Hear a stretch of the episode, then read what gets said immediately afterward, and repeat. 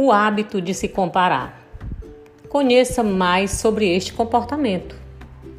Nos comparamos com o outro o tempo todo. Mas será que esse hábito é saudável? Vamos entender melhor esse assunto em nossa 12 edição do Ateneu Cast. Eu, Vanderlânia, e nossos amados ouvintes.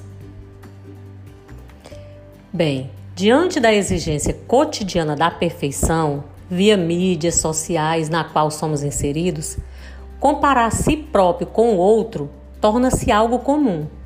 Dessa maneira, estaremos sempre na linha do ok, ou até mesmo na linha do sou o pior, por pensar que nunca será bom o bastante e que sempre terá alguém melhor.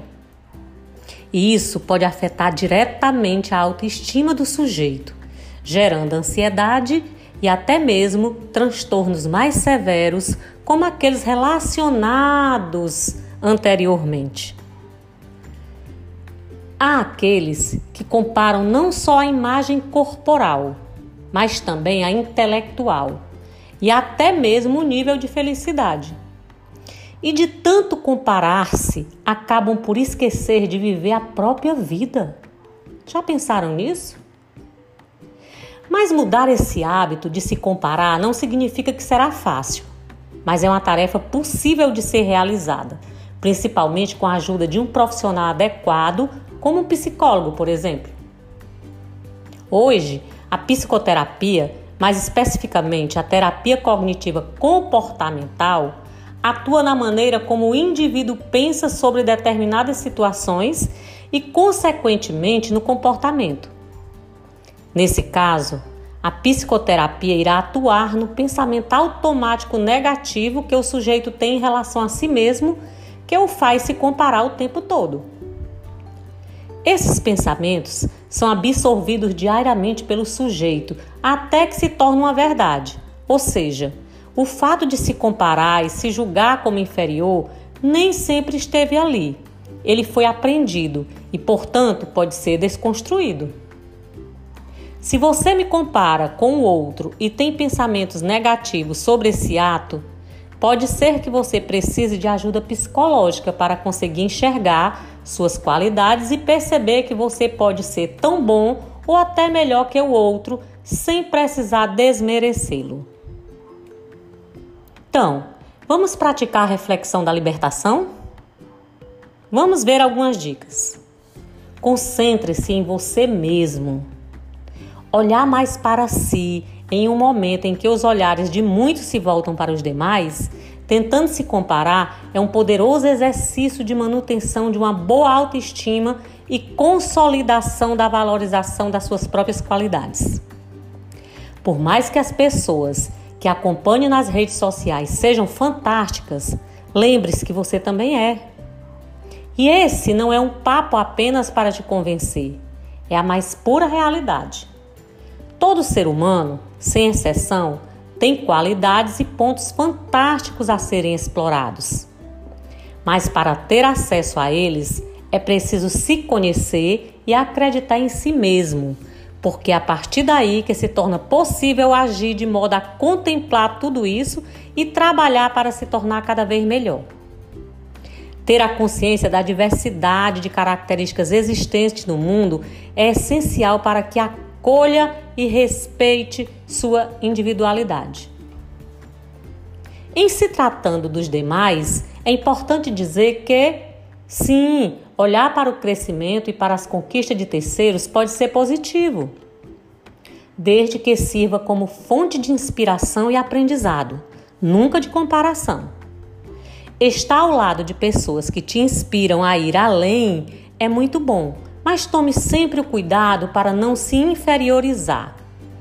Tenha sempre em mente que cada indivíduo tem o seu tempo e que se você se esforçar e der o seu melhor, um dia será tão bom quanto aquele que hoje admira.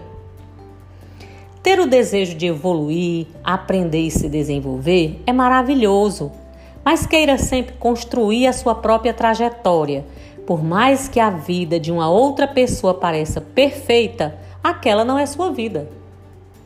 Desse modo, concentre-se em si, olhe para os lados para se inspirar, mas se volte sempre para a sua essência, porque é ela que irá te mostrar o melhor caminho a ser seguido. Se livrar desse hábito não é fácil, mas o primeiro passo é identificar o problema. O que acabamos de fazer aqui? Sempre que você cair nesta, nesta armadilha, lembre-se dessa frase. Não há nada nobre em ser superior ao semelhante. A verdadeira nobreza é ser superior ao seu antigo eu. Essa, gente, uma lição de sabedoria infinita de Hemingway. Coloque na cabeça que comparações são sempre injustas, porque as pessoas são diferentes, ilusórias, não sabemos a realidade interna de cada um. Gastam tempo precioso que poderíamos estar usando na evolução pessoal e gera ressentimento em relação aos outros. Ou seja, temos muito a perder e nada a ganhar fazendo isso. É, um estudioso, Theodore, ele sabiamente definiu o seguinte: a comparação é o ladrão da alegria. Já pensaram nisso?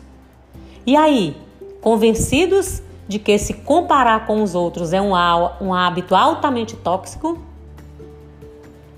Pois se sim, acredite, Somos o que acreditamos ser. Tudo isso que eu e você estamos passando é passageiro. Faça por onde a sua vida mudar. É questão de tempo. Então pensem junto comigo. Sei que muitas vezes a vida nos faz enxergar as pessoas com olhos de que somente nós não alcançamos as coisas. Assim passamos a nos comparar e nos crucificar pelos fracassos e erros. Desse modo, vamos perdendo a força, o interesse nas coisas e nos bitolamos em pessoas que podem ter ou ser o que nos agrada, mas que também são imperfeitas e possuem suas limitações. Caso seu objetivo seja melhorar na vida, então busque focar em sonhos maiores, em sentimentos melhores e não em pessoas que, igualmente a ti, são imperfeitas.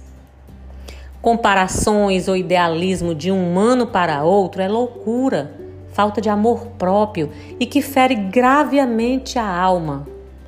Desse modo, nos cegamos e deixamos com o que mais importante se extinga em nós, que é o amor próprio. Pratique seu amor próprio.